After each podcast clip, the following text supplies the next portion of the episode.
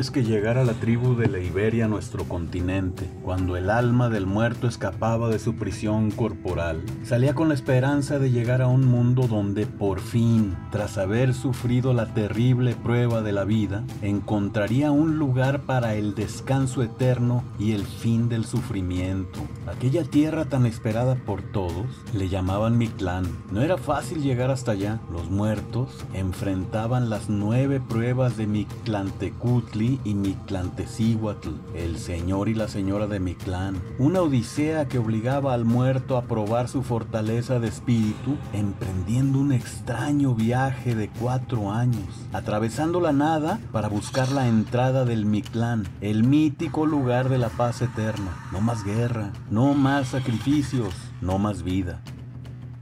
Se ocupan cuatro años para que el organismo se descomponga y queden solo los huesos. Por eso, los antiguos dejaban los cuerpos de los fallecidos cerca de la familia hasta que se volvieran calaveras.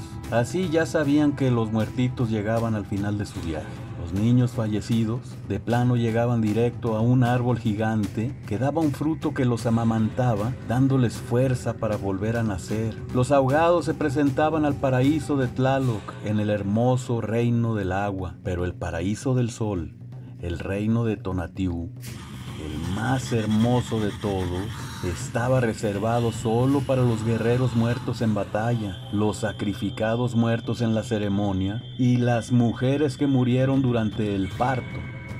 Estos eran premiados con lo mejor para su eternidad. Los demás, para poder llegar al Mictlán, tenían que bajar por nueve niveles, cada uno de ellos con su prueba para el alma. Cruzaban un río crecido con un perrito de compañía, pero si en vida fueron malos con los perritos, ninguno de los que andaban por allí se acercaban a ayudar, y el muerto se quedaba vagando en la orilla para siempre. Luego llegaban a un lugar donde los cerros se la pasaban chocando entre ellos, y si no les sabían entrar bien, quedaban aplastados sin remedio. Saliendo de los cerros que chocan, seguía la montaña de cristal de obsidiana, que les desgarraba el cuerpo en jirones, hasta que llegaban al llano donde la tempestad era tan fuerte que los granizos y los vientos helados los desnudaban aventándolos a un lugar donde comenzaban a flotar en el aire, porque ya no tenían peso. Todo el mal tan pesado que quedaba del mundo de los vivos se había limpiado. Así, flotando desnudos en el tiempo y el espacio, todas las flechas perdidas en las batallas del mundo, volando hacia Mictlán,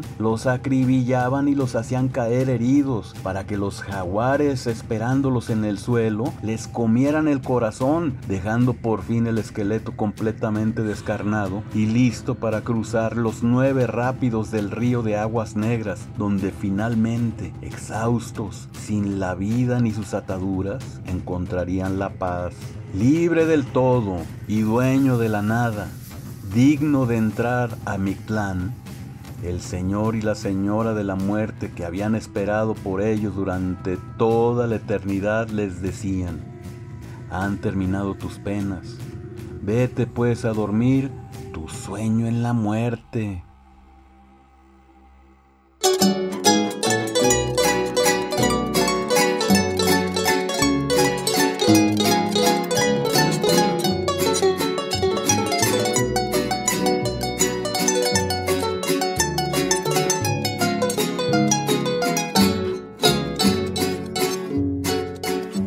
Recuerdo de mi clan sigue presente de una u otra manera en nosotros.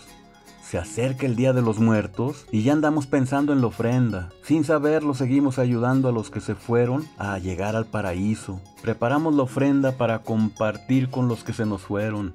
El pan, la sal, las frutas, las comidas, el agua, el tequila, mezcal, raicilla, bacanora, sotol, charanda o de plano hasta una canelita con alcohol del 96. Ofrendamos para estar cerca de nuestros muertos, para dialogar con ellos, para mantener su fuerza en su búsqueda de eternidad. Poco a poco se va acercando el día primero de noviembre y por todos los rincones de México la gente se prepara para la gran celebración de la vida de los muertos. Las flores, las cera y veladoras, el copal, el incienso, el cempasúchil son testimonios del poder sincrético del viejo y el nuevo mundo, resultado de la mezcolanza de todas las razas acrisoladas en una nación, En el Camposanto ya se prepara la velación. Van llegando al panteón las mujeres, los hombres y los niños, y se dirigen hacia las tumbas de sus antepasados en una procesión de silencio para no molestar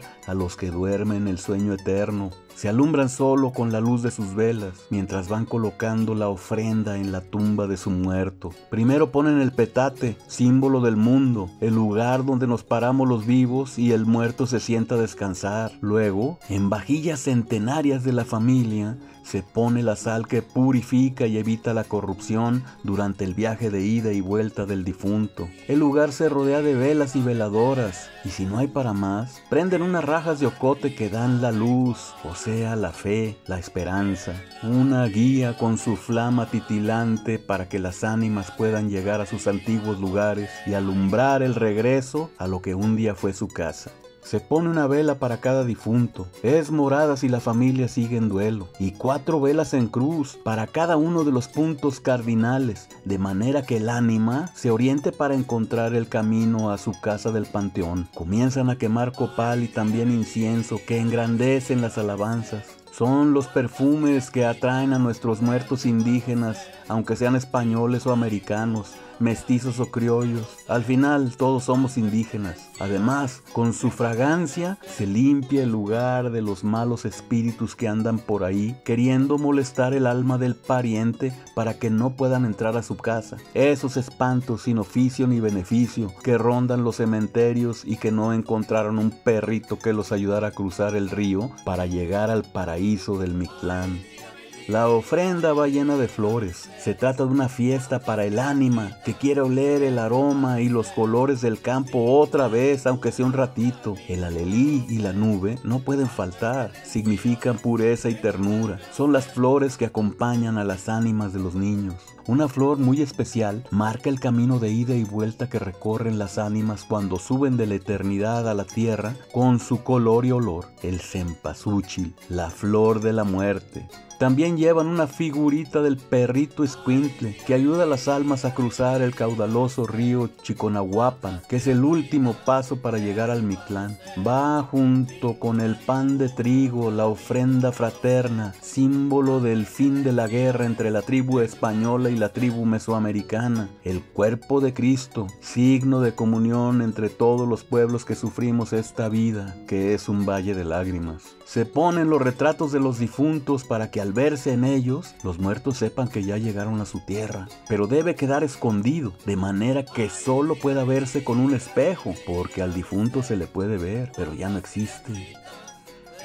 Cada quien pone sus propios símbolos para traer a sus muertos a la fiesta, incluyendo las calaveras de azúcar chiquitas para los niños, grandotas para los viejos, y con su nombre en la frente para que el difunto sepa a cuál llegarle, pero que también significan la Sagrada Trinidad y el Padre Eterno. Muchos se llevan el mole con pollo, la birria de chivo, la barbacoa de borrego, el caviar y el vodka, en fin, la comida favorita de los muertos y los vivos cuando hay fiesta. Se trata de un banquete en honor a los recordados. Se prepara la mejor comida, la que le gustaba al difunto, la que más complace al alma que visita. No se debe olvidar el chocolate de agua, que uno se lo toma y el difunto se lo unta para oler bien, el aguardiente para entrar en calor y alegría, porque ayuda a recordar aquellas historias del difunto que las escucha y se decide a visitar.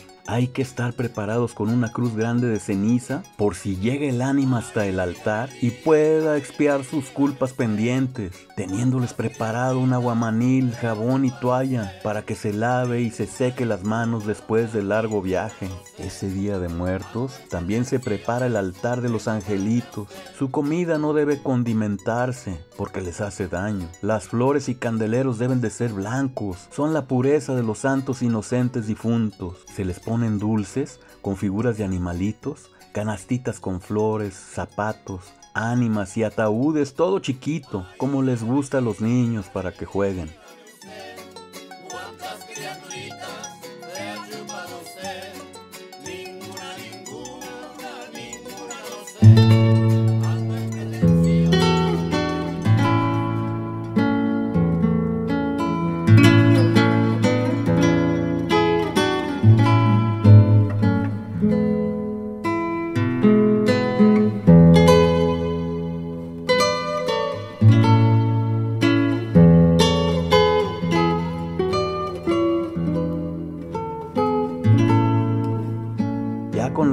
Dispuesta en el camposanto, en medio de las flores, las velas, los olores y los sabores, las horas comienzan a pasar. Las gentes reunidas alrededor de las tumbas de sus seres queridos comienzan a recordarlos. Llegan las anécdotas y las historias de aquellos que se fueron. Se toman unas copitas de aguardiente y poco a poco, conforme transcurre la noche, las ánimas se hacen presentes al reconocer la ofrenda y comienza el diálogo de los vivos y los muertos la madre platicando con su hijo pequeño muerto, el hijo discutiendo sus diferencias con el padre muerto, la abuela, el bisabuelo, el sobrino, la cuñada, el compadre, la hija, el suegro, un pariente antiquísimo, discutiendo, celebrando, recordando, abrazándose en un plano intermedio entre la vida y la muerte que une las almas. Llega el amanecer y una alegría indescriptible inunda los espíritus.